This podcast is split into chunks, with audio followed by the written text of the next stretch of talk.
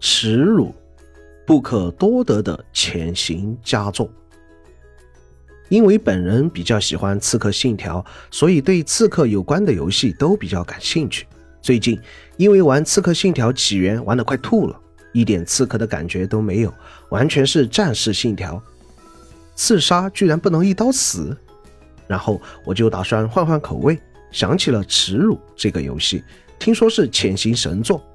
整体游玩下来呢，这个游戏确实很厉害，除了画面比较落后，其他的基本挑不出毛病了。混乱度算是这个游戏的核心机制了，在游戏里，你杀的人越多，混乱度越高，而尽量少杀人或者不杀人就能维持低混乱度。当然。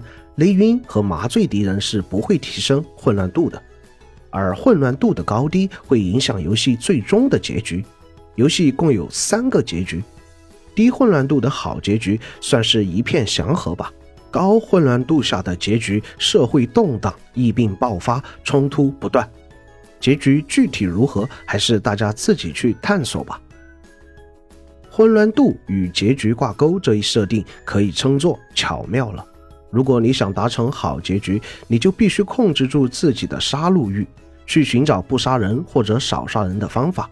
说实话，这真的很考验你的耐心，因为这个游戏的 AI 还算挺聪明的。有时候你想暗杀敌人的时候，方法不当，可能就会触发警报，引过来更多的敌人，低混乱度就难以保证了。前面有说过，科沃尔获得了界外魔的馈赠。得到了一些能力，所以科沃尔能短距离闪现、减缓时间、短暂控制活物行动、透视。这些能力可以通过获取界外魔留下的符文进行升级。这些技能都可以连起来用，真的太酷炫了。可惜我比较菜，用的不好。我看过一些视频，直接用这些能力玩出花来，几十秒直接清图了，真的很有观赏性。游戏的核心玩法自然是潜行，你可以通过运用界外魔赋予的能力进行潜行，一人不杀达成最优结局。当然，也可以大杀四方达成结局，这一切都取决于你自己。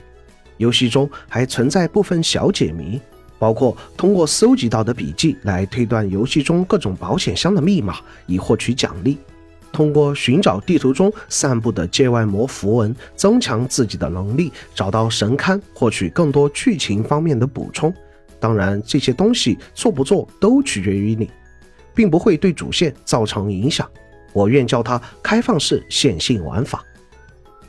游戏里的各种笔记，我还是希望大家能去阅读阅读的，不要直接就跳过了。我们知道，游戏其实挺难把每件事情做出来的。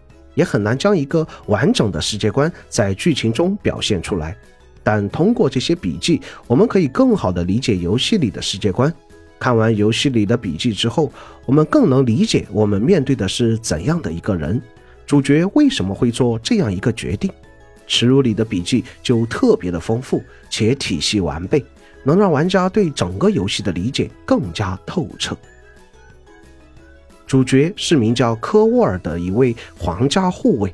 故事的大致剧情就是科沃尔所保护的女皇被刺客道德所杀，女皇的女儿艾米丽也被带走了。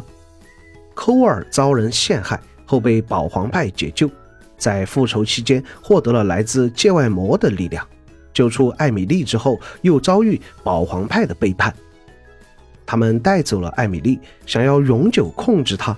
在科沃尔再次前往拯救艾米丽的途中，遇见了刺杀女皇的道德。科沃尔向他完成了复仇，最后在高塔与艾米丽相遇。因为结局不同，也就不说了。玩完本体之后，我也觉得这个游戏品质上乘而已。但玩了 DLC，我觉得这游戏是真的神作。DLC 是关于刺杀女皇的刺客道德的故事。它故事的时间线是与科沃尔的时间线一致的，是共同进行的。道德在杀死女皇后，看到整个社会陷入了动荡，有一些懊悔，最后决定对自己的行为进行救赎。在此期间，他也遭遇了背叛，自己亲手带的徒弟居然想谋权篡位，但最终还是没得逞。从这边的故事得知，艾米丽在被摄政王带走之前，还被另一个人带走了，而道德最终解救出了艾米丽。最后，在这边，我们以道德的视角遇上了科沃尔。DLC 的结局就是道德的宿命。低混乱度下，科沃尔留了他一命；高混乱度下，科沃尔杀死了他。DLC 结束后，我真的被震撼到了。那个年代的游戏能把游戏剧情打磨得这么紧凑，而且还是双线程，让我们能看到正反两个主角的心路历程，一个走向复仇，一个走向救赎。在游玩过程中，我丝毫没有调戏的感觉。反观当下，游戏的画面是提升了，人物神态动作也越来越真实了，但却很少有游戏会去认真打磨剧情了，都是公式化的世界，普通乏味的故事。